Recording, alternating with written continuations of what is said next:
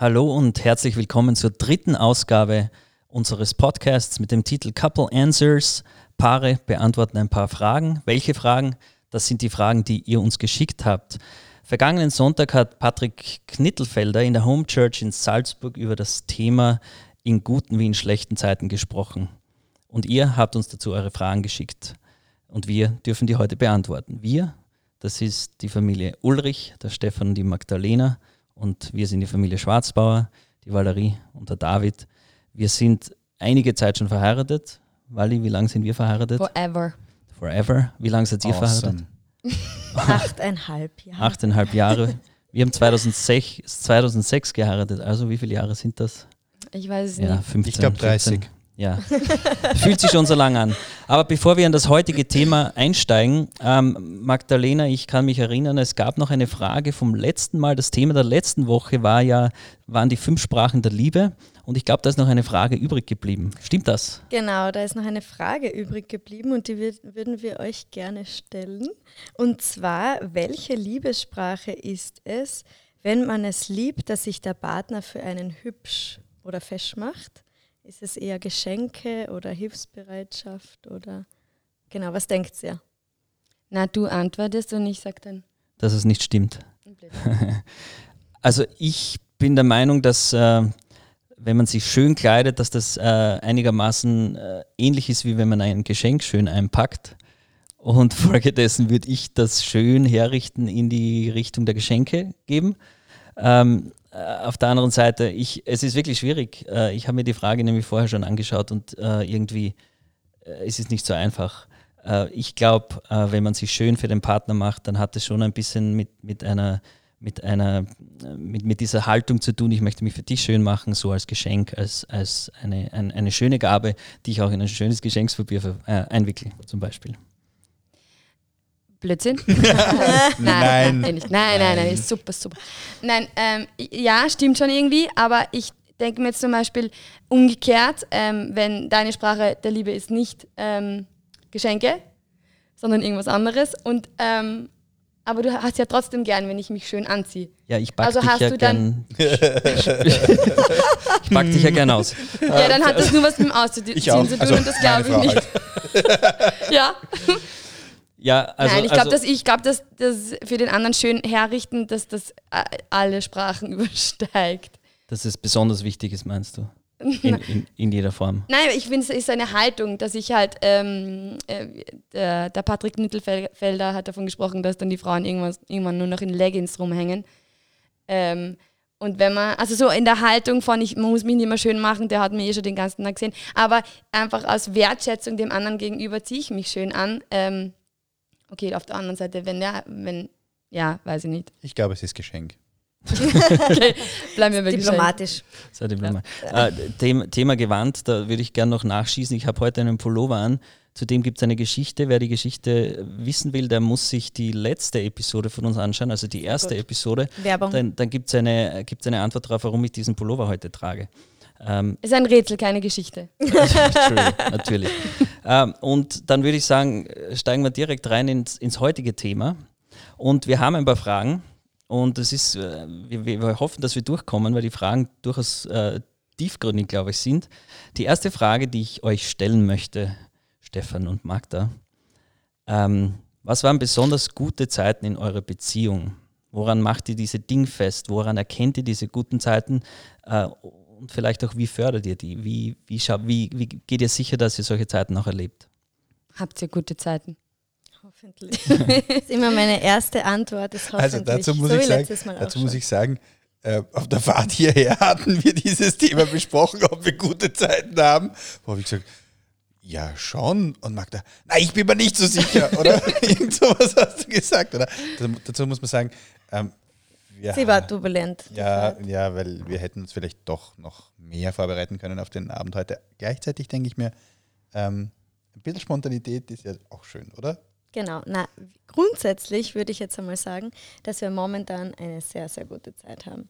Und für mich ist eine gute Zeit eine Zeit, wo wir uns einfach sehr, sehr wohl miteinander fühlen, wo wir sehr, ähm, äh, wo wir einen Frieden miteinander spüren, wo wir gern miteinander sind. Was aber nicht heißen muss, dass wir keine Konflikte haben und keine Krisen haben, sondern dass wir die, die wir haben, leicht bewältigen. Dass wir irgendwie so drüber hupfen und sie nicht erklimmen müssen, diese Berge. Ähm, und da sind wir gerade sehr, sehr dankbar. Ich freue mich gerade, dass die Magda begonnen hat, die Bergsteiger-Analogien einzuführen. Das ist ein Insider-Witz, den können wir jetzt nicht bringen. Schade. ja, sehr, sehr schade. Das kommt beim anderen Vortrag Also, dann über die Sexualität. Ne? Ich wollte gerade sagen, schaltet ein. Nein, das ist ein blöder Witz. Ähm, wo war ich? Bei Nein, den also ich finde, genau, gute Zeiten. Für mich ist es vor allem auch, wenn wir mehr lachen. In der Familie. Wenn man einfach merkt, da ist eine gewisse Leichtigkeit da, da ist ein gewisser Humor da. Das sind für mich dann auch die guten Zeiten. Aber ich würde das auch nochmal unterstreichen, was du gesagt hast. Gute Zeiten sind nicht Abwesenheit von Konflikt, sondern eher die Schnelligkeit, mit der, oder zeichnen sich aus durch die Schnelligkeit, mit der wir die, den Konflikt bewältigen. Aber wenn ich da rein, reinfragen darf, wie schafft man es auch in, ihr habt Kinder, es ist turbulent, ihr engagiert euch sehr viel in diesen Zeiten, wo, wo man auch gestresst ist, wo man müde ist, auch diesen Humor sich beizubehalten? Wie habt ihr da eine Strategie? Das ist echt eine echte Frage, mit der wir uns beschäftigen, David. Gell? Äh, ich glaube, das ist nicht immer gegeben. Ich glaube, wir können nicht immer humorvoll miteinander sein, aber ich glaube schon, dass es auch ein großes Geschenk ist, dass man humorvoll miteinander sein darf. Und ich weiß gar nicht, ob man das erzwingen kann und ob wir es erschaffen können. Ich glaube gar nicht, dass wir es können. Na, ich denke schon, dass es ein bisschen was auch mit dem Liebesdank zu tun hat. Ja, wahrscheinlich. Weil, so wie wir das beim letzten Podcast über die fünf Sprachen der Liebe erzählt haben, es gibt diesen Liebestank. Und ich merke schon, wenn mein Liebestank voller ist, dann habe ich es leichter, mit den verschiedenen Schwankungen in unserer Beziehung umzugehen und die besser auszugleichen. Und ich merke auch, dass die Frage, ob der Liebestank voll oder leer ist, ähm, oft diesen Teufelskreisen oder Gotteskreisen irgendwie dieser Dynamik unterliegt. Und wenn wir es schaffen, dass wir in diese Wertschätzung hineinkommen oder in dieses, wir bemühen uns, die Liebessprache des anderen zu sprechen, dann füllen wir unseren Liebestank auf. Und dann gibt es irgendwo so diesen Moment, wo wir merken, wir sind in einer tollen Dynamik drinnen, weil wir uns gegenseitig den Liebestank füllen. Und das würde ich dann als so eine richtig gute Zeit in der Beziehung ähm, beschreiben. Genau, voll. Und weil du auch gefragt hast, wie kann man das beibehalten? Also ich glaube, dass es schon primär Geschenk ist äh, und dass man sehr dankbar sein darf oder dass wir gerade sehr, sehr dankbar sein dürfen. Aber eines, was mir heute noch voll bewusst geworden ist, ist, dass Liebe oder unsere Liebe zueinander immer etwas zu tun hat mit dem Schönen, dem Wahren und dem Guten. Und wenn ich ähm, den Stefan äh, anschaue und mir denke, was ist das Schöne an ihm? Ähm, und wer ist er wirklich? Was ist da die Wahrheit über ihn? Und ähm, ich will ihn gut sehen, ich will das Gute sehen und nicht die vielen Fehler, die wir alle haben. Ähm, dann ist das, glaube ich, schon so ein richtiger Weg, der gelingen kann. Aber es gelingt uns halt echt nicht immer. Wally, wie machst du das? Was das mit den guten Zeiten? Ja, Also wir hatten eine wirklich gute Zeit damals in Miami. nein, nein, der David hatte mal eine Fortbildung in Miami gemacht. Ähm, Das ist, wenn man auf einer internationalen Schule unterrichtet. Ähm, Und ich durfte mitfahren und die Kinder nicht. ähm, und dann gab es dort in diesem Hotel so einen Lazy River. Und das ist immer so unser Wort. Wenn es gerade total stressig ist, dann sagt der David, Lazy River. Und ich so, ja, Lazy River.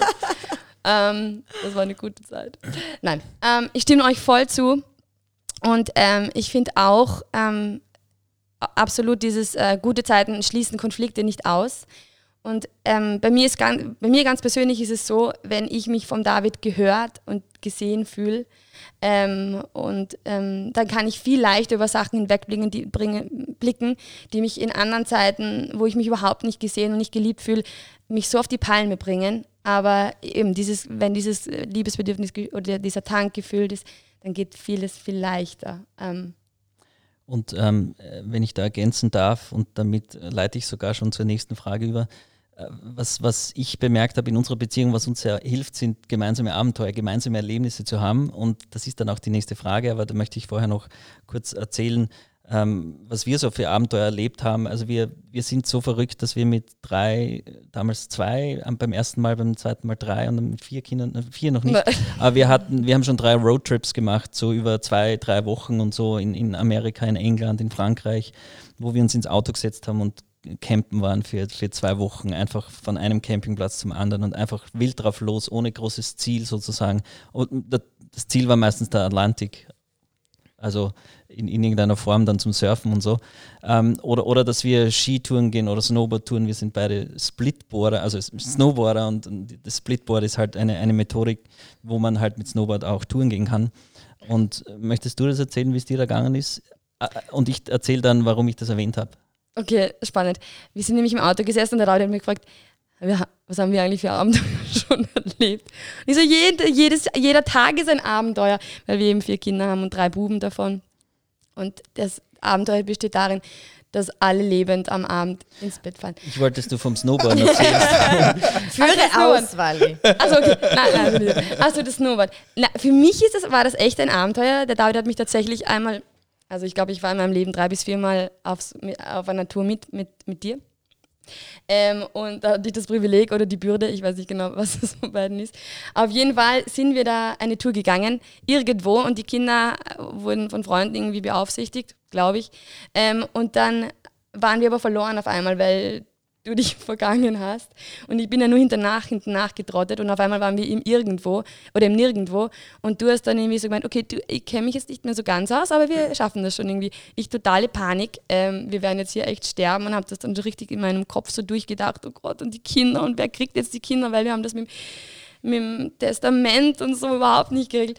Auf jeden Fall hat er dann zu mir gesagt, schau ja, das ist ganz einfach, ich habe das, check schon circa, wo wir sind, du musst nur echt schauen, dass wir da oben bleiben. Du darfst jetzt, wenn wir da diesen Hang queren, du musst oben bleiben. Wenn du runter, zu weit runter fährst, dann wird sich das alles mit der Zeit und der Dunkelheit nicht gescheit ausgehen.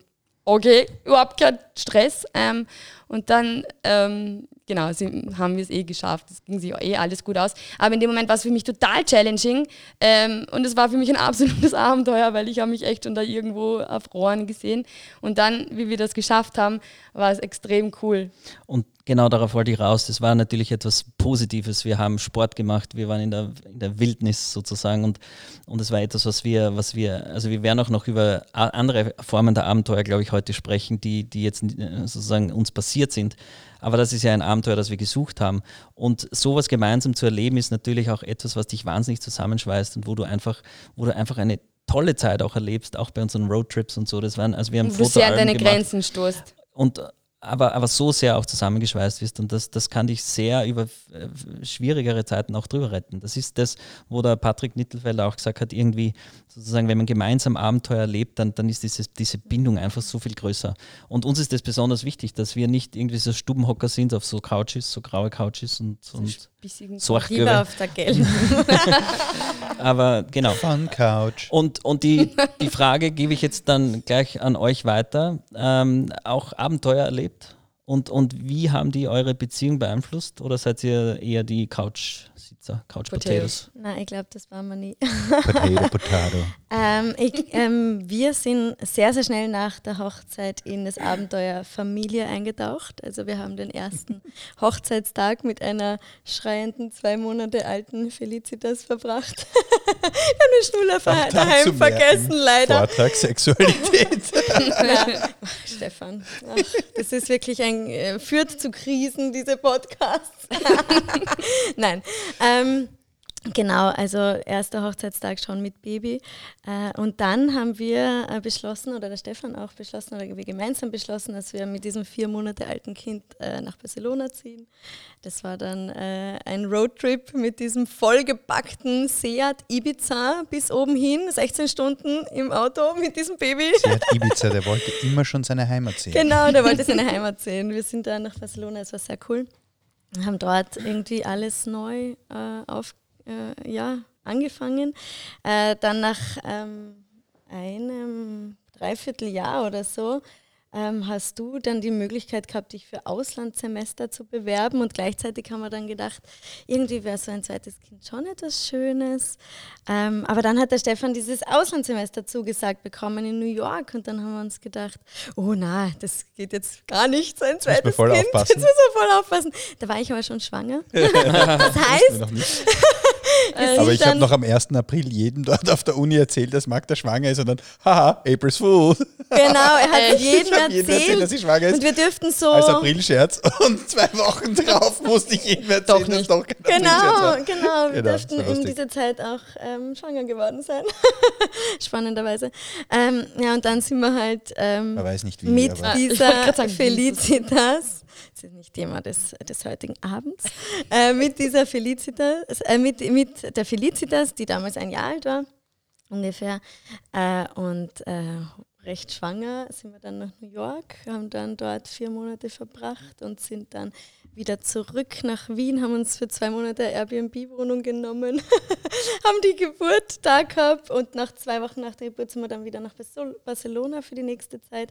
Also ich glaube schon, äh, dass wir Abenteuer, einige Abenteuer gehabt haben, aber es klingt jetzt alles so cool und so richtig, richtig, ähm, weiß ich nicht, ähm, erstrebenswert.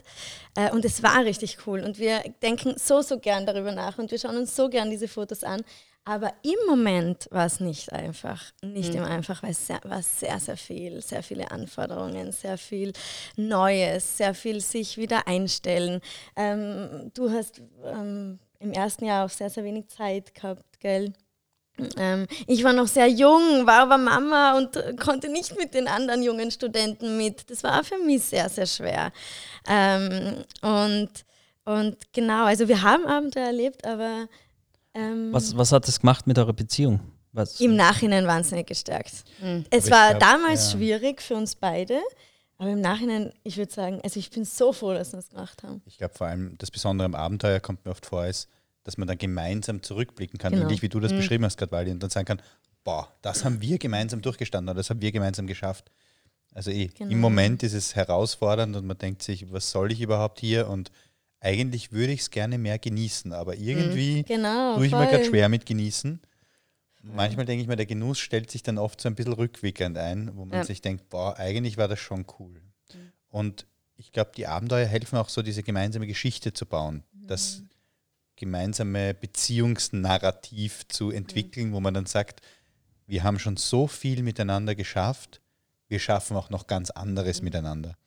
Und ich glaube, deswegen sind auch diese Abenteuer zumindest in unserer Beziehung so wichtig, weil wir wissen, wir haben Barcelona geschafft, wir haben New York geschafft, wir haben die mittlerweile vier Kinder oder wir sind dabei, die vier Kinder zu schaffen.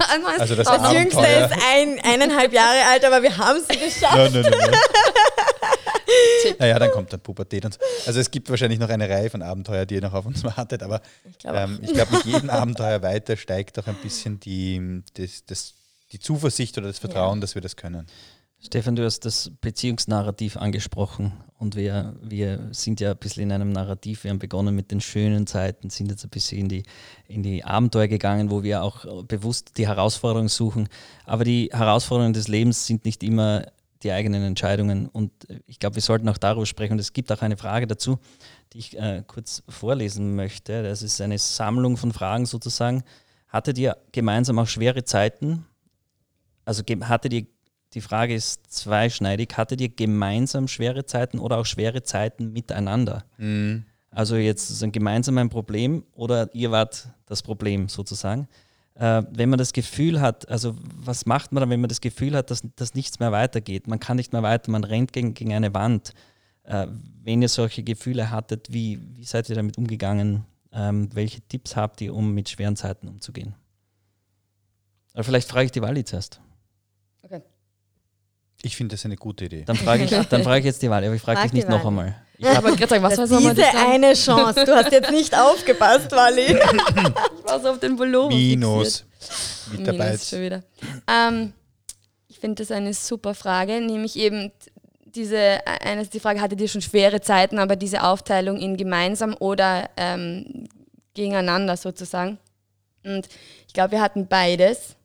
Ähm, und wenn ich an eine, eine schwere Zeit denke, die wir gemeinsam hatten, ähm, dann, ja, dann ist bei uns einfach ein, war ein großes Thema ähm, die Kinderfrage einfach, weil, weil wir da eine sehr, sehr eine große Geschichte haben, eine schwere Geschichte teilweise, ähm, die mit einem Happy End und einem vierten Mädchen äh, geendet hat. Aber das war, das war eine sehr herausfordernde Zeit, besonders für mich, ähm, ähm, und wo wir sehr ähm, herausgefordert Kannst, waren. kannst du so ein bisschen konkretisieren? ganz kurz Ja. Ach so, die okay. Geschichte, weil manche Also Zuschauer ja, klar. kennen Nein, euch klar. nicht und die Kinderfrage. Ja, kennen uns nicht. ähm, kidding, kidding.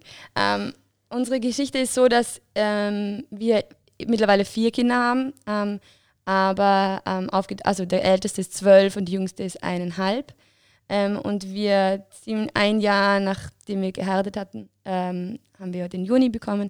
Und dann haben wir viele, habe ich viele Fehlgeburten einfach erlebt und ähm, auch äh, was sehr, sehr schmerzhaft war für mich. Ähm, ist immer auch ein etwas emotionales Thema. Ich werde heute nicht weinen deswegen.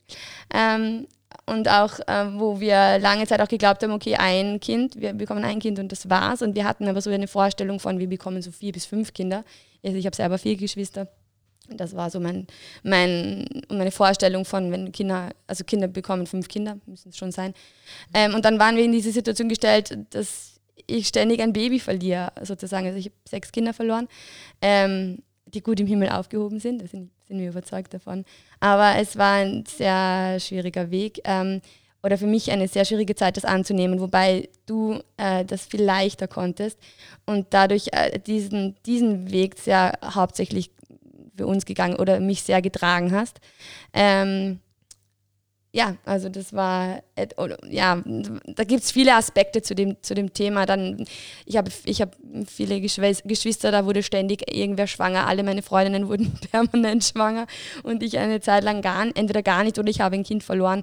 Und das war, äh, hat mich sehr herausgefordert und uns beide auch. Aber gleichzeitig hat es uns so viel, so sehr auch bereichert. Und das kann ich le leider zwischendurch, habe ich sicher, ähm, war, waren das nicht die besten Reaktionen, aber jetzt im Nachhinein bin ich sehr dankbar für das Ganze und habe diesen, diesen Weit oder diesen Rückblick äh, und sehe, wie, wie, wie fruchtbar das Ganze war. Jetzt nicht nur, weil wir vier Kinder haben, sondern weil es für unsere Beziehung sehr, sehr, sehr fruchtbar war und sehr wertvoll war. Ähm, ja.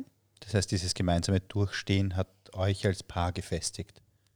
ja. Hat euch, könntet ihr auch sagen, näher zueinander gebracht oder, oder quasi auch die, die, das, das Level vertieft? Oder wie würdet ihr das Ja, beschreiben? äh, ich glaube, das trifft am besten, das Level vertieft. Ähm, weil du vorher gesagt hast, ich als Mann habe das natürlich, mir fällt es leichter, das zu verarbeiten und so. Das stimmt, das ist auch so nicht so eine emotionale Bindung zu diesem Menschen, der verloren geht. Aber es war trotzdem wahnsinnig schwierig. Und das darf man nicht vergessen, dass auch wir Väter, die, die sozusagen auf dem Weg sind, ein, ein neues Leben in der Familie begrüßen zu dürfen. Ich bin ja 50 Prozent daran beteiligt sozusagen. Ähm, und das war schon jedes Mal ein enormer Schmerz, aber der Schmerz für mich war viel größer, dich leiden zu sehen. Und das war diese unglaubliche Chance sozusagen in diesen Situationen, ähm, das Leid zu umarmen. Das klingt jetzt total weird, und aber einfach wirklich zu sagen, das ist unser Weg und wir haben das lang, wir haben so lange damit gerungen und es war, es war so ein schwieriges, ein, so ein Dorn im, im, im Stä- ständig. Ich kann mich erinnern, wenn die Wally schwanger war und sie war dann tatsächlich oft schwanger. Vier Kinder haben wir, sechs haben wir verloren, sie war zehnmal schwanger. Und jedes Mal, wenn mein Wahnsinn. Telefon geläutet hat, hat es mir einen Stich ins Herz gegeben. Jedes Mal, wenn ich gesehen habe, es ist sie. Weil ich, beim ich, er, weil ich Angst hatte, dass sie mir anruft, dass sie mich anruft und sagt, ich bin auf dem Weg ins Spital. Also es war wirklich, wirklich eine schwere Zeit. Eine Zeit, wo wir auch heute noch natürlich ein großes Fragezeichen drüber stehen haben, weil wir, weil wir sagen, musste das wirklich sein? Ähm, Ja, aber, aber- wir auch einen großen Frieden damit haben. absolut. Vor allem, weil wir jetzt auch mit einem gewissen Abstand und so, ich, wir wissen nicht, ob die Geschichte zu Ende ist hier. Mhm. Ähm, das- ja, aber sozusagen diese, dieses gemeinsame Durchtragen durch dieses Leid, wo wir einfach nur fassungslos daneben stehen und keine Ahnung haben, warum uns das passiert. Ähm, wir haben natürlich auch äh, alle möglichen Ärzte und so, äh, alles sozusagen, was in unserer Macht stand, getan, um, um da auch zu einer Aufklärung zu kommen, warum, warum das ist. Es gab keine Aufklärung. Es, es war ein Riesenringen, aber für mich war es einfach eine der wertvollsten Dinge meines Lebens, weil, weil es mich so an, an die Walli gebunden hat und umgekehrt und auch an unsere Kinder, die wir haben, auch an die Kinder, die wir im Himmel haben, sozusagen. Wir sind eine große Familie. Wir haben so viele Kinder wie niemand in dieser Pfarre hier. ähm, ein paar sind uns halt schon vorausgegangen. Und, und das Aber hat ich glaub- uns so, das ist so eine Wert. Und, und jetzt im Nachhinein sehen wir, auch wenn wir diese Geschichte erzählen, und das ist ja nicht das erste Mal, ihr kennt die Geschichte ja auch schon ganz gut, ähm, dass wir darüber reden. Wir sehen auch, das ist unsere Geschichte. Und aber an einem gewissen Punkt haben wir plötzlich verstanden, das ist nicht nur unsere Geschichte, sondern eine Geschichte, die wir vielleicht auch raustragen, um den Leuten zu zeigen, wie fruchtbar sowas sein kann, wie wertvoll sowas ist, wie, wie sehr uns das zusammengeschweißt hat als ganze Familie. Ähm, also diese schwere Zeit, um jetzt zur Frage zurückzukommen, wir haben sie nur, ich glaube, wir haben es nur geschafft, äh, in einem tiefen Vertrauen darauf, dass es jemanden gibt, der sich um uns kümmert und der einen Plan hat für uns. Ähm, äh, das ist in unserem Fall, wie wir glauben daran, dass, dass Gott hinter allem steckt und uns sagt, hey, ähm, ich will das so zwar nicht für euch, aber ich lasse es zu.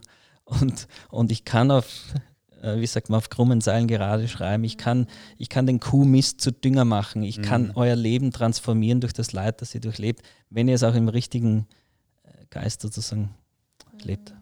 Aber wie ist es euch mit eurem Liebestank gegangen in dieser Zeit? Wie würdet ihr das beschreiben? Also habt ihr das Gefühl gehabt, dass euer Liebestank ähm, gut gefüllt war voneinander, auch wenn es immer wieder sozusagen einen Hit gegeben hat? Oder, oder macht das auch was mit dem eigenen Liebestank? Braucht man mehr Liebe? Wie, wie war das für euch? ähm, es ist, äh, also ich, ähm, wenn ich mich so zurückerinnere, dann habe ich diese Zeit äh, schon natürlich sehr viel mit dem David auch ähm, äh, also geteilt im Sinne, dass ich ihm erzählt habe, wie es mir geht und so. Aber ich musste sehr viel auch mit mir selber fertig werden. Und das war eine Zeit, glaube ich, wo ich auch viel mit mich, mich, mich um mich kümmern musste und ähm, äh, mich selber neu kennenlernen musste und verstehen musste, dass ich da auch zu sehr an etwas geklammert habe, ähm, was mich sehr unfrei auch gemacht hat. Also glaube ich, es war auch eine Zeit, ja, schon mit dem Liebestank, der aber ähm, auf eine andere Weise gefühlt wurde wie jetzt.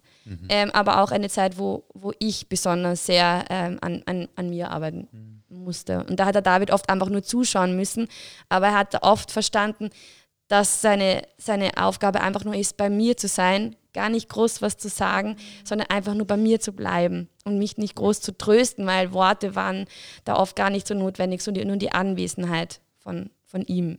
Und, und ich habe das Gefühl jetzt im Nachhinein, ich, wenn- ich habe jetzt überlegt, was sage ich, was würde ich sagen auf diese Frage. Und ich glaube, mein Liebesdank hat sich insofern gefüllt, als dass ich in solchen Situationen, und das ist mir gelungen, weil, weil einfach das Leid so tief war, glaube ich, äh, und, und weil ich auch diese, dieses Geschenk bekommen habe, dass ich das durchstehen kann mit ihr.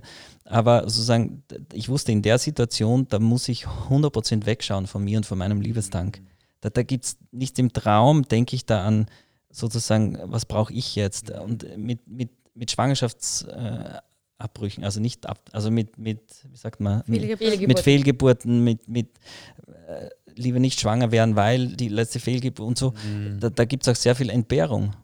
Und das heißt ja nicht, dass man da dann, ich- also ich, ich habe, ja, ich sag's wie es ist, ich habe sehr viel zurückstecken müssen, aber das hat erst auch meinen Tank gefüllt, habe ich das Gefühl, weil ich einfach sozusagen, wir, wir wurden gezwungen, sozusagen wirklich voneinander, von, von uns wegzuschauen, um, um gemeinsam diesen, also ich, ja, ich weiß nicht, Na, fast ein bisschen wie in der Schmiede. Also ihr wart wie das, das Feuer, ja. das, das Eisen im Ja. Feuer, das geschmiedet wird, ja. aber das dadurch Ja, sicherlich man- stärker man so sagen, zusammengeschmiedet worden ist. Ja, ja ich, ich, ich finde es cool, weil ich gerade selber irgendwie darüber reflektiert habe, dass eigentlich manchmal sogar dieses, ich denke über meinen Liebestag nach, fast schon ein bisschen wie ein Luxus ist. Mhm. Mhm. Weil wenn, und gleichzeitig aber auch, ja eben gerade diese, diese äußere Schwierigkeit, die auf das Paar einwirkt, fast auch ein Geschenk sein kann, wenn man richtig damit umgeht, weil es eben hilft, die Beziehung eben, wie du gesagt hast, oder wie du dann bestätigt hast, auf ein tieferes, neues Level hebt. Aber Also dann würdest du auch sagen, du willst nicht zurück zur ersten Liebe in dem Sinn, ja, weil wie der Patrick das gesagt nein, hat, sondern Nein, aber es ist lustig, Ja. dass, weil, weil wir öfters darüber geredet haben, die Wally, manchmal sagt sie so, "Ma, es wäre schon so schön, so noch einmal so einen Tag zu leben wie damals. Und ich war immer jedes Mal, wenn sie das gesagt hat, bist du wahnsinnig? Wirklich? Really? Das, vielleicht ist es deswegen, weil ich jeden Tag so immer noch die Schmetterlinge im Bauch habe und die Flugzeuge, die Düsenjets. so geht es uns Männern halt, Wally. Schau nicht so. Aber, Really? aber Ste Stefan und Magda, äh, ihr habt ja auch eine, also auch Hürden hinter euch, nehmen wir es mal so. Ja, mit welchen Hürden fangen wir an? mit den gemeinsamen oder den gegeneinander Hürden. ähm, Wir sind naja. Springreiter geworden. naja. Nein, also ich finde die Frage schon sehr, sehr gut, dass also die differenziert oder die einfach einen Unterschied macht zwischen diesem Gemeinsamen oder dem Trennenden. Ähm, also das, was wir in letzter Zeit sicher auch gemeinsam äh, durchstehen mussten, war jetzt so ähm, der plötzliche Tod von Stefans ähm, Stiefvater. Das war sicher etwas, was sehr, sehr schmerzhaft für unsere ganze Familie war. Ähm, gestern war der zweite Todestag. Ähm, auch wieder ein schwieriger Tag. Ähm, und da kann ich irgendwie nicht, dass ich es nachempfinden, aber vielleicht ein bisschen nachfühlen, was du sagst mit dem Liebesdank, weil ich glaube, wir sind in solchen Situationen, auch wenn wir es gemeinsam durchstehen, manchmal vielleicht in Versuchung zu hinterfragen, aber warum ähm, empfinden wir nicht das Gleiche? Ähm, warum trauerst du anders? Warum trauerst du nicht so wie ich? Ähm, vielleicht der Vorwurf, ähm, warum trauerst du vielleicht zu viel? Mhm. Ähm, und warum trauerst, trau warum spüre ich von dir nichts? Ähm, warum bist du so leise? Das haben wir irgendwie schon gehabt. In unserer Beziehung ist mir vorkommen. Ähm, einfach diese unterschiedliche Trauer, diese unterschiedliche Emotionalität. Der eine, du hast es eher stiller getragen, gell? Ähm, und nicht so extrem viel darüber geredet und ich zeige halt viel mehr. Bei mir sieht man viel mehr.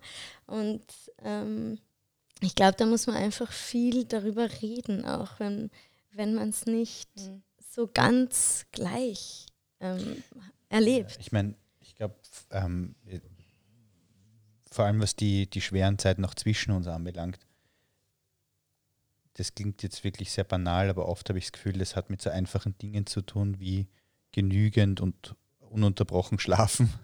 Also sieben Stunden ohne dreimal aufzuwachen zu schlafen, ähm, halbwegs stabile Jobverhältnisse zu haben ähm, und, und ähm, in gewisser Weise auch Stabilität, Stabilität im Umfeld. Und ich habe schon gemerkt, dass oft die, die Herausforderungen zwischen uns dann gekommen sind, wenn die Kinder unruhig waren, wenn wir krank waren, ähm, wenn gerade ein Kind sehr klein war, wenn sehr viel Arbeit war und jeder von sich, also wir beide uns bemühen, eigentlich das meiste zu geben, aber dann irgendwann das Gefühl haben, der andere schätzt das gerade nicht oder der andere sieht das nicht, was man mhm. eigentlich, oder was ich, oder Magda sieht nicht, was ich eigentlich alles gerade tue oder gebe, ja, weil sie so fokussiert ist auch mit sich selber, weil wir beide um unsere Ressourcen kämpfen. Mhm. Und das waren die Momente, würde ich sagen, also gerade immer so ein bisschen auch nach der Geburt unserer Kinder, ähm, auch, in, auch in solchen Situationen, wo von außen vielleicht ein gewisser Schlag kommt, wo wir gemerkt haben, wir müssen irgendwie neu lernen, miteinander umzugehen. Total, ja. Und ich glaube, also in unserem Fall sind jetzt die ähm, Schwierigkeiten untereinander nicht Events, die so kommen. Also keine so großartigen Dinge, sondern ähm, wenn wir so reflektieren, glaube ich, ist es eher das, was sich einschleicht, das, was sich unbewusst irgendwie Raum verschafft in einer Beziehung ähm, und wo man erst draufkommt, dass es eigentlich gar nicht so fein ist, wie wir es gerade leben, wenn es schon ein Problem ist. Also so Was meinst du? Also, äh, ganz konkret, ganz konkret wollte ich gerade sagen, äh, das wird dich wahrscheinlich voll freuen. Oh oh. Nein, dass ich zum Beispiel ganz oft den Stefan kritisiere, dass ich einfach nörgel dass mir vieles mm. nicht passt. Balsam für deine Seele, ich weiß es. Schau ganz öffentlich, hoffentlich sehen es ganz viele, teilt es. ähm, das wird er dir jetzt immer vorspielen. Ihr genau, Magda jeden Tag eine Erinnerung schicken. Genau, na, aber einfach Hast du deinen Mann heute schon gewertschätzt? Der Tonfall, na, das haben wir schon letztes ja. Mal besprochen. Ja. Aber da der kann man nicht genug darüber sprechen. Ähm, wie, wie gehe ich mit dem Stefan um? Wie ist in unserer Familie der Ton? Ähm, wie, was, was sehe ich? Wo ist mein Fokus? Sehe ich das, äh, was gut ist, eben das schöne, wahre, gute, oder sehe ich genau das Gegenteil? Ähm, und ich glaube, man kommt so schnell und ich glaube, das Und ist ich bei das gar uns nicht. sehr, sehr oft gewesen. Wenn man mich anschaut, dann sieht man Eben, so oder? viel kommt man Gutes, nicht auf oder? diese Also ich mein, Idee, ich weiß. kommt meine ich Frau auf die weiß, Idee? Überhaupt, Ja, überhaupt. Ich finde ich find überhaupt. Nein, aber, aber Na, wobei, da fällt mir jetzt schon etwas ein. Etwas, was uns eine Zeit lang wirklich sehr stark aus der Bahn geworfen hat, das war das Thema ähm, Entscheidungen im Alleingang, so würde ich ja sagen. genau, das auch. Ähm, Kennen wir gar nicht. wirklich? Sehr gut. Okay, Super. Gut. Na, dann erzähle ich euch unsere Entscheidung, äh, meine Entscheidung im Alleingang. und ihr könnt uns dann nachher sagen, ob Es das war bei äh, euch etwas sarkastisch War. gemeint, aber das Ach macht so, nichts. so. Hm. Schade. Meine Ja. Witze Jetzt überstehen. Na, kennen wir dich schon so lange, weil Ja, irgendwie, das ist jetzt enttäuschend. Ja, egal. voll. Ich finde auch. Anyhow. Ähm, naja, vor, wie lange ist jetzt her? Drei, Drei Jahren, Jahren dreieinhalb. Jahren ungefähr, habe ich damals und tatsächlich ich damals entschieden, ähm, meinen damaligen Arbeitgeber zu verlassen und eine neue Arbeit zu beginnen. Und ich wollte es nie. und Magda wollte das nicht. Und ich habe innerlich so gespürt, das ist nicht das Richtige.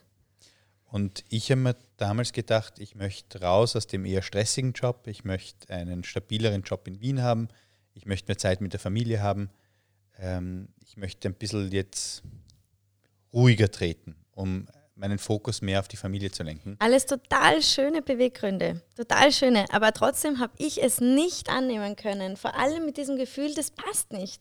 Irgendwas passt nicht. Und ich kann mich erinnern, wir haben dann so diese Gespräche gehabt und so weiter und ich habe es schon mit der Magda besprochen, auch und du und ich möchte den Wechsel jetzt machen. viel geredet. Viel, viel, viel, viel geredet drüber. Ähm, nur, und irgendwann war es dann so, ist es eh okay für dich, wenn ich jetzt, ja? Und irgendwann, glaube ich, hat sie dann einfach so, na, mach Ich halt, was du, ja, so resigniert. Ja, mach halt, ich also. tatsächlich Und ich mir gedacht, okay, den kleinsten An, äh, Anflug von, es ist okay, den nehme ich jetzt und dann kann ich ja eh sagen, wir haben es eh gemeinsam entschieden. Und in Wirklichkeit, so viel Zeit ich dann auch zu Hause gehabt habe, so viel ruhiger es gewe- geworden ist, ähm, so wenig haben wir das als Familie genießen können, weil ständig dieser, ich würde fast sagen, ein bisschen ist vielleicht sogar wie ein Vertrauensbruch gewesen, der ist ja. zwischen uns gestanden. Und wir hatten dann immer dieses, oder immer, aber wir hatten oft dieses Thema zu Hause, ähm, wo ich gesagt habe, wieso, was ist da und warum, warum begegnest du mir so mit so viel Kritik oder warum begegnest du mir so negativ? Ähm, worum geht es dir eigentlich? Ja, ich versorge euch, ich gebe euch Zeit, ich gebe euch Gegenwart und trotzdem bist du nicht zufrieden. Was soll ich denn mehr geben? Und das war für Magda auch oft sehr, sehr schwer zu benennen, weil rein objektiv war ja dann nichts, was sie sozusagen hätte mehr verlangen können. Es ist aber um diese Komponente gegangen, dass ich die Beziehung verletzt habe. Dass dadurch. ich eine gleichwertige Partnerin bin für den Stefan. Dass ich auch mitentscheiden darf und nicht über mich hinweg entschieden wird. Und das ist sehr spannend, weil ähm, es war auch dann schwierig, ähm, gemeinsam diese, wenn, wenn dann in der Arbeit Schwierigkeiten war, da waren, die dann gemeinsam zu tragen. Weil ich war dann so versucht, ich immer eh zu sagen, gesagt. hast du denn auf mich gehört? Ich wollte das Ich ja nie. schon immer gewusst. Und du hast es gemacht. Ähm, und da dann zu sagen, wir machen das gemeinsam, ist wahnsinnig schwierig. So schwierig. Ja. Aber es war trotzdem im Nachhinein etwas, für mich, kann ich es jetzt sagen, es war eine wahnsinnig gute Sache. Also erstens haben wir wirklich viel Zeit miteinander gehabt, was doch auch oft sehr, sehr schön war. Also wirklich. Also wenn man, wenn man den Fokus auf die Dankbarkeit legt und sich denkt, okay. Nein, nicht nur, auch ist ja- ganz objektiv. Ah ja, okay. Ähm, nein, aber jetzt im Nachhinein, ähm, im Nachhinein ist immer alles leichter, aber im Nachhinein gesehen, wir haben viel gelernt und wir haben auch für die Zukunft viel gelernt. Und es ist total schön, jetzt zu sehen, wenn wir ähm, Entscheidungen ganz wirklich gemeinsam treffen, was das für ein anderes Aushalten ist, was das für ein anderes Tragen ist. Dann tragt nicht einer und der andere versucht euch irgendwie nachzutragen, diesen Rucksack vielleicht von hinten, sondern der eine hat da einen Riemen und der andere hat da einen Riemen und das ist gemeinsam. Ich glaube, so ist es gedacht. Wie ist das? Bei euch. Nein, Ja, ich finde es deswegen schwer. What? ich wollte sagen, wir, ich glaube, wir sollten noch einen Schritt weiter gehen, weil die Zeit schon ein bisschen voranschreitet. Dass, dass wir sozusagen dann noch tiefer reinsteigen in diese Frage, weil es gab da noch eine Frage und die, die, die finde ich besonders wichtig. Das ist wirklich das, warum ist es dann überhaupt, also man, man stößt an seine Grenzen, wo auch immer die sind. Also in einer Beziehung, es gibt ja viele Grenzen. Und für die einen ist das eine Grenze, für die anderen das, für die dritten ist das eine Wand. die Frage, die, die auch gestellt wurde, ist, was, warum ist es wert, treu zu sein überhaupt? Oder wann ist der Punkt gekommen, das ist dann eine, auch eine, ich fasse jetzt ein bisschen zusammen die Fragen, mhm. aber wenn wir jetzt in der Dramaturgie weitergehen sozusagen, jetzt sind wir dort, wo, wo es Probleme gibt, wo das hätte sich potenziell aufbäumen können sozusagen und äh, ihr hättet wirklich zu einem Punkt kommen können und auch, auch wir mit, mit, mit unserer Geschichte, wo, wo wir sagen, ich, ich mache da nicht mehr mit. Warum sollte man treu sein? Oder wann ist Zeit zu gehen? Mhm. Willst du ich weiß, du wolltest wann, was anderes eigentlich sagen, aber. Aber du willst wissen, wann ich. ja, wann du gehst. Die Walli gehen wann die Walli gehen will. Wie weit darf, ja, genau. Was darf ich noch was machen? darf ich noch tun alles?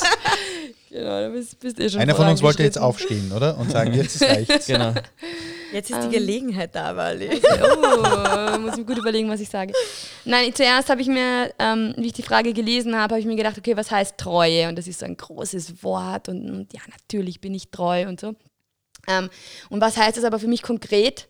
Und da habe ich schon ein bisschen nachdenken muss, müssen, ähm, muss ich sagen, weil es, ähm, glaube ich, für mich einfach äh, schon auch darum geht, ähm, ganz banal, wenn da ein anderer Mann stehen würde und der würde mir irgendwie gefallen, dass ich, dass ich aber sage, nein, ich bin nur dir treu. Der gefällt mir vielleicht und es wäre jetzt voll nett, irgendwie mit dem zu quatschen oder so. Aber dadurch, dass ich mit dir äh, verheiratet bin, bleibe ich dir treu. Und äh, äh, auch wenn es nur ein kleiner Schritt ist, der gar nicht irgendwie von Bedeutung wäre, den gehe ich nicht, weil ich, weil ich dir, mich dir versprochen habe. Also schon doch das. Aber auch, äh, für mich heißt Treue einfach auch ähm, to walk the extra mile. Also für meinen Partner, für dich. Und ähm, also, und das ist halt, das, das zieht sich halt bis in den Alltag hinein, ja, dass ich. Was heißt das konkret? To walk the extra ja. mile. Ähm, dass einerseits ähm, mich wirklich bemühe, wenn ich gerade keine Lust habe, ja, oder mir das jetzt gerade echt äh, zu mühsam ist, ja, da jetzt aufzustehen und äh, ich versuche jetzt ein Beispiel zu finden. Ähm, Tiefkühlpizza zu kochen. Genau, danke schön. eine Tiefkühlpizza zu kochen und nicht einen Ruc Rucola, einen Rucola-Salat, der mir viel mehr entsprechen würde, sondern einfach wirklich Dinge zu tun, die dir Freude machen. Also ähm, einfach mich für dich zu entscheiden in so kleinen, in so kleinen banalen Dingen. Also einerseits das, aber ähm, auch wirklich ähm, mein Leben wirklich mit dir zu verbringen, weil wir hatten auch Momente und das war diese Corona-Zeit, die war auch etwas turbulent ähm, im Hause Schwarzbauer, weil wir auch bezüglich Corona ähm, manchmal anderer Meinung waren und das hat uns sehr, sehr gechallenged. Also das war wirklich eine Herausforderung. Ähm, aber, jetzt habe ich den roten Faden verloren? Ähm, Treue. Treue. Ähm, aber ihr seid auch durch diese Zeit treu durchgegangen zueinander. Ja, das wollte ich nicht sagen, aber das klingt gut. Passt gut zum Thema. nein, vielleicht, vielleicht, nein, einfach dieses, ähm, ähm, ich gehe nicht mein Ding und ich biege jetzt meine Meinung durch, sondern Treue heißt für mich auch sehr im übertragenen Sinne, ich höre mir wirklich an, was du zu sagen hast und versuche das zu verstehen und versuche auch ein Stück weit wegzugehen von dem, was auf was, wo ich einfach finde, ist absolut jetzt richtig. Ja. Ähm also um das Beispiel vielleicht aufzugreifen mit Corona, es geht ja natürlich darum, dass wir uns alle darum bemühen, die, äh, das Richtige zu tun ja, in der Gesell für die Gesellschaft, für uns als Familie, für die Gesellschaft, für, für unsere äh, Kinder, dass wir ein Verantwortungsbewusstsein auch zeigen und so. Und das ist für mich ein großes philosophisches Thema in Wirklichkeit. Was ist das Richtige? Was, was ist zu tun? Was ist moralisch, ethisch sozusagen dran? Und, und es, wir kamen wirklich zu dem Punkt, wo ich bemerkt habe, dass ich, dass ich die, diese Moralvorstellungen, diese ethischen Prinzipien, an die ich mich so geklammert habe, die standen dann plötzlich über der Walli. Mhm. Und, und ich habe bemerkt, ich hänge mehr an, an der Vorstellung, ich muss jetzt coronamäßig das Richtige tun, als wie ich muss in meiner Ehe das Richtige tun. Und habe mich dann in einem Punkt, ich, ich werde jetzt nichts verraten, wo, wofür ich eingesperrt werden kann, aber ich habe mich in einem Punkt gegen meine Prinzipien entschieden, was, was ich sage nicht, was es, es war jetzt nichts Schlimmes, ja, aber es war für mich so ein markant wichtiges Thema, und für mich war das ein Riesenschritt, aber ich habe bemerkt, meine Priorität kann nicht Corona sein, das muss die Walli sein. Und wenn ich merke, dass sie von ihrer Persönlichkeit, von ihrem Naturell her wirklich auch einen Kontakt braucht zu, zu, zur Außenwelt, dann kann ich nicht stur drüber fahren und sagen, es ist verboten, du darfst mit niemandem telefonieren. Gut, das war nicht der Fall. Ja. Ich glaube, ich weiß, es war. Der David hat die FFP2-Maske im Bett abgelegt. Wahrscheinlich. Ja, aber ich habe sie woanders aufgesetzt. Nein, das lieber. Schnitt. Nein, also, aber, aber das, was ich wirklich bemerkt habe, was ich wirklich bemerkt habe, beim Stefan muss man zurückschießen, weißt du? Äh, was ich richtig, Gefährlich. was ich wirklich bemerkt habe, ist, äh, das war genau einer dieser Punkte, wo ich sage, worum geht's im Leben? Geht es mir darum, meine Prinzipien vor die Beziehung zu stellen? Und wenn das das Problem ist, dann, dann, dann gehe ich in eine falsche, in eine falsche Richtung. Aber wenn wir nochmal auf die Frage zurückgehen, ähm, Wo die wo FFP2-Maske endet, ist. nein, die lassen wir mal ab. Aber ähm, ja, da war ja die Frage, wo hört es dann auf? Ja, Ja. genau. Vielleicht, Und, und vielleicht bringen wir es noch ganz konkret rein, weil, weil ich auch äh, Leute kenne und Gespräche geführt habe, auch in der jüngsten Vergangenheit mit Menschen, die gesagt haben, es gibt Punkte, da, da, da hilft der beste Wille nichts mehr. Wo man permanent gegen eine Wand Ja. fährt, zum Beispiel. Und es, man, und es Mm, gibt auch kein, stimmt. da gibt es Krankheiten, da gibt es Katastrophenfälle, da gibt es Tote, also äh, Leute sterben, da gibt es wirklich äh, psychische Probleme, wo, wo du plötzlich, da kannst nichts tun dagegen. Wo ist die Treue dort? Äh, Also ich meine, ich weiß schon noch in der Zeit, ähm, gerade jetzt, die von der ich vorher erzählt habe, äh, mit, dem, mit dem neuen Job, oder das waren dann doch zweieinhalb Jahre, wo ich in dem Job war, wo ich mir oft gedacht habe, was will sie eigentlich noch? Ja? Also ich gebe ja alles, was ich habe. Ja? Also sozusagen, ich, ich arbeite genügend oder, oder mehr als genügend, um die Familie gut zu ernähren und, und auch uns ähm, was leisten zu können. Ja? Ich bin viel zu Hause. Ich habe viel Aufmerksamkeit. Ich bringe die Kinder jeden Tag in der Früh in die Schule, in den Kindergarten. Ich bin einen Tag die Woche, arbeite ich von zu Hause und und und. Das heißt, ich habe das wirklich war damals nicht. oft. Nein. Aber egal, das lassen wir jetzt. Wir im lassen- Auto dann. Im Auto dann, ja. Das war damals wirklich nicht. Nein, also was ich, ähm, also ich habe einfach oft das Gefühl gehabt, ich gebe alles und noch mehr und trotzdem ist es nicht genug. Und dann ist irgendwann der Gedanke bei mir gekommen oder da gewesen, der war, vielleicht wäre es mit wem anderen leichter. Vielleicht wird sich eine andere Frau bedanken und sagen, gut gemacht, Stefan, und nicht kritisieren. Im ersten Jahr sicher. Nein, aber, Aber- wo ich dann dem Stefan sehr, sehr dankbar war. Und ich glaube, da, ähm, das ist so ein bisschen eine Sache, ähm, ja, darum geht es wahrscheinlich dann auch letztendlich, dass du mich dann zu diesem Kommunikationsworkshop in dieser Zeit hingeschleppt hast. Eigentlich echt gezogen, wo ich nicht hin wollte. Wir haben am Weg dann noch einen Unfall auch gehabt. Autounfall. Autounfall, genau.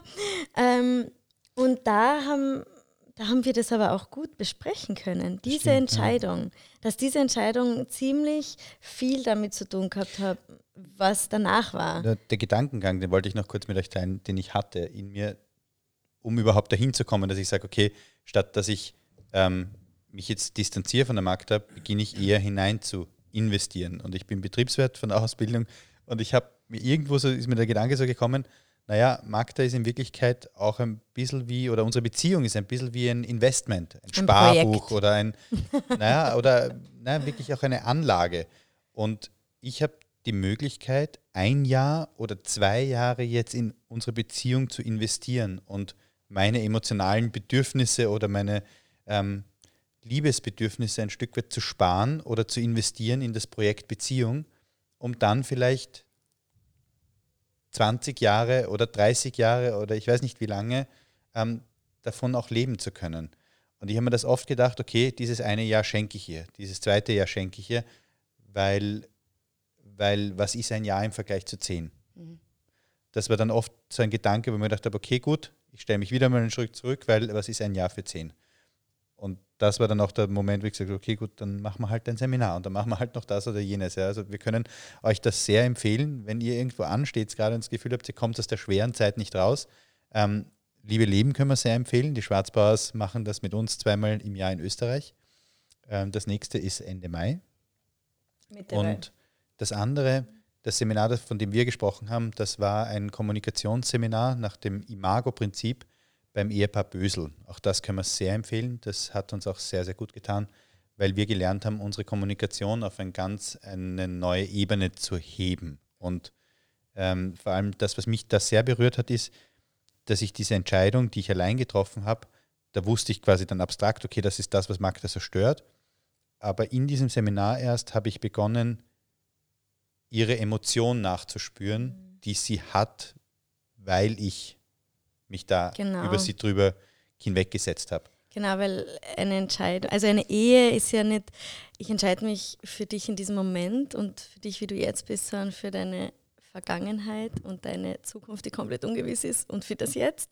Und eben in dieser Entscheidung waren halt viele, viele Dinge aus meiner Vergangenheit, die da mit reingespielt haben. Und deswegen war es einfach so schwierig. Und ich glaube, da denkt man auch ganz, ganz oft nicht darüber nach. Aber wenn du jetzt noch einmal, weil du gefragt hast, wann ist es zu viel?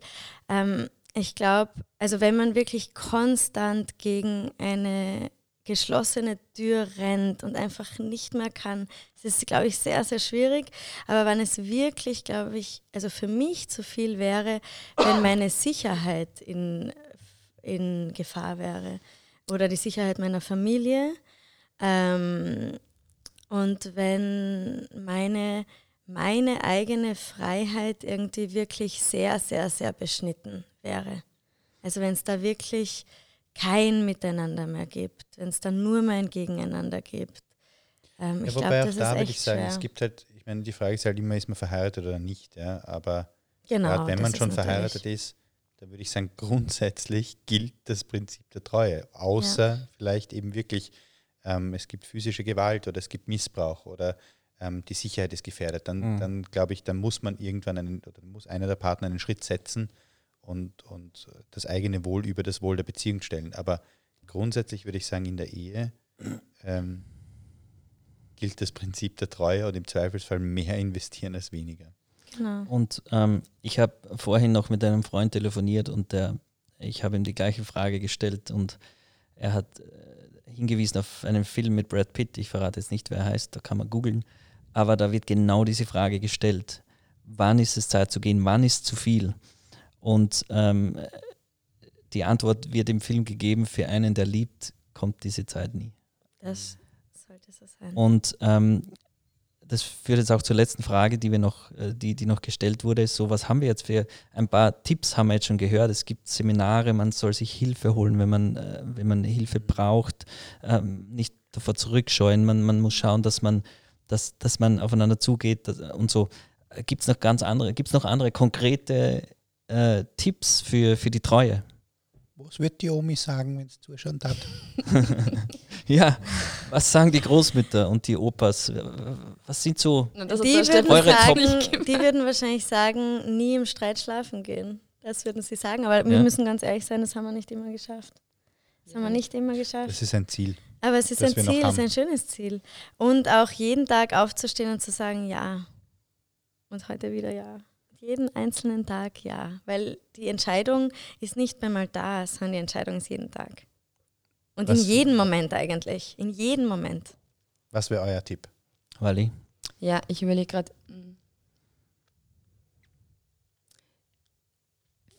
Vieles wurde eh schon gesagt, ähm, aber wirklich, ähm, ich muss echt überlegen. Ja, dann darf ich in der Zwischenzeit? Ja, okay. ich, ich springe ein. Für mich als Christ ist natürlich die Quelle der Treue natürlich wichtig, dass ich dort immer wieder hingehe. Und das ist für mich Gott und das ist für mich einer, der, der, der weiß, wie es geht. Der, der, das ist das Manual, das ist der, die Betriebsanleitung für unsere Beziehung. Und der sagt mir, wie es geht. Und die Treue, es ist, ich finde auch, was ganz wichtig ist, Treue beginnt mit dem Willen. Und äh, die- zurück zum Eheversprechen, Patrick Nittelfelder hat es erwähnt, er hat es auch auf einer Slide gehabt. Ich will dich lieben, achten und ehren alle Tage meines Lebens, mit Gesundheit und Krankheit, bis der Tod entscheidet, in guten und in schlechten Zeiten. Ähm, habe es jetzt ein bisschen auseinandergebracht, aber ich finde ja, das wichtigste Wort in diesem Treuegelöbnis ist das Will. Weil man verspricht sich ja nicht, dass man sich liebt, Mhm. weil das kann man nicht versprechen. Man kann versprechen, dass ich es will. Und ich finde, der erste Schritt zur Treue ist das Wollen. Wenn ich nicht treu sein will, dann habe ich verloren. Ja. Dann, dann gehe ich zum Kopierer, äh, das Beispiel, was er auch erzählt hat. Und gehe ich trink am- ein Glas Prosecco gegen- beim Kopierer. Genau, trinke ich beim, mit Ja. dem Kopierer ein Glas Prosecco oder mit meiner Arbeitskollegin, die einen verkauft hat. ähm, und dann, und dann beginnt's. Ja? Dann führe ich jemanden heim und fahre halt extra durch den Waldweg und nicht durch die Stadt, weil, ja, also wenn kein, also der Wille ist für mich das, das Ausschlag, die Disziplin. Das ist so ein negativ konnotiertes Wort, Mhm. aber ich finde Disziplin ganz wichtig.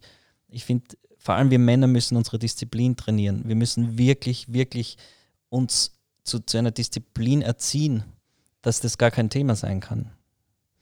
Ähm, diese Quelle und, und wirklich, wirklich sich auf keine Spielereien einlassen. Voll. Und wir haben vorher geredet im Auto noch, äh, natürlich gab es immer wieder, gibt es Frauen, die ich schön finde und gibt es für sie auch Männer, die sie schön finden und so. Aber das, das, das muss ein reiner Blick bleiben.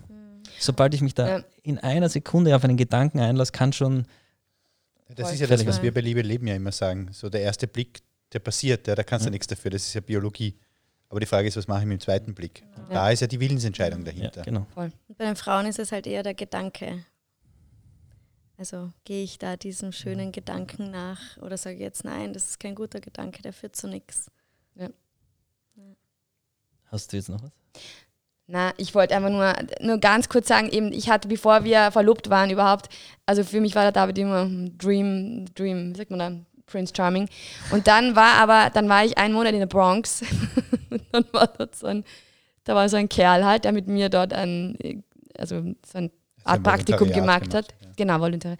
Und ich habe dem gefallen und der hat mir gefallen irgendwie, aber auf einer sehr guten normalen Ebene.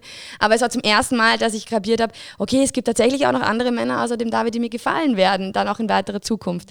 Und das war aber für mich dann zum ersten Mal, wo ich nicht aus lauter Gefühlen ähm, zum David Ja gesagt habe, sondern weil ich zu ihm Ja sagen wollte. Und bei dem anderen, bei dem Bursch war das genauso, der dadurch erst verstanden hat, dass er heiraten soll und aber auch eigentlich schon ein Mädel in Gedanken hatte. Aber wir haben das beide irgendwie voll gut erkannt, durch, dadurch, dass wir uns attraktiv fanden irgendwie.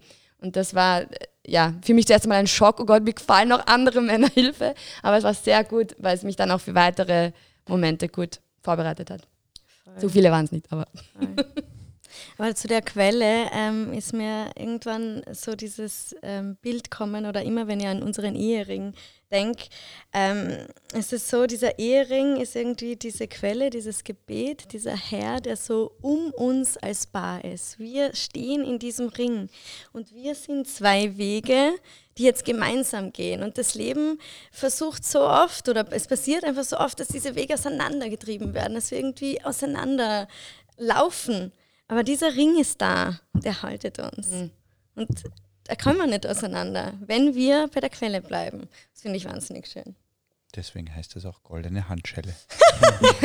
Ein Mann ist immer für die besten Witze zu haben. Also falls ihr jemanden braucht wegen der Weihnachtsfeier oder Stefan kann man mieten. buchen. Ich sag's gleich, ich weiß nicht, der was sich auf. Willi aufgesetzt hat. Kindergeburtstage sind gerettet dank Stefan. Vielleicht Kindergeburtstage nicht, Nein, die können genau. verstören. Bachelor-Abschied oder wie, wie, wie man es nennt. Ja, oh Gut, Gott, Wir, naja. wir könnten als Kein Duo Witz, auftreten, kein David, Witz. wir zwei. No. Nein, glaub- aber vielleicht, vielleicht äh, ist es Zeit, jetzt aufzuhören. Ich glaube, das war ein, ein gutes Stichwort. Danke äh, für den Hinweis auf den Ring, der sozusagen, wo der, der, das Ganze umschließt, auch diesen ganzen Abend heute. Sozusagen, wir haben uns versucht, äh, die Frage zu stellen, was Treue eigentlich bedeutet, was heißt in guten wie in schlechten Zeiten, was heißt es, äh, zu seinem Partner zu stehen und zu investieren, diese Treue auch zu halten und zu leben. Ähm, wir danken fürs Zuhören. Wir freuen uns schon aufs nächste Mal. Nächsten Sonntag gibt es wieder ein Sunday Morning in der Church, äh, in, wie heißt Ja, das? Home nochmal? Church Home Church, in danke. Salzburg. In Salzburg. Äh, wisst ihr das Thema? Ähm, Ich glaube, es ist Johannes, Emotionale Intimität. von Johannes Hartl, glaube ich. ich glaube, Ist das richtig? ja. Und es wird dann die, äh, sozusagen heute in, einer, äh, heute in einer Woche dann auch den nächsten Talk geben von uns, von unserer Seite her. Wer das sein wird, das verraten wir noch nicht. Das losen wir noch aus. Das, äh, bis dorthin habt ihr die Möglichkeit, uns Fragen zukommen zu lassen. Wir sind, äh, haben vorher auch über das gesprochen, sind äh, ein bisschen am Reorganisieren, wie wir das am besten machen.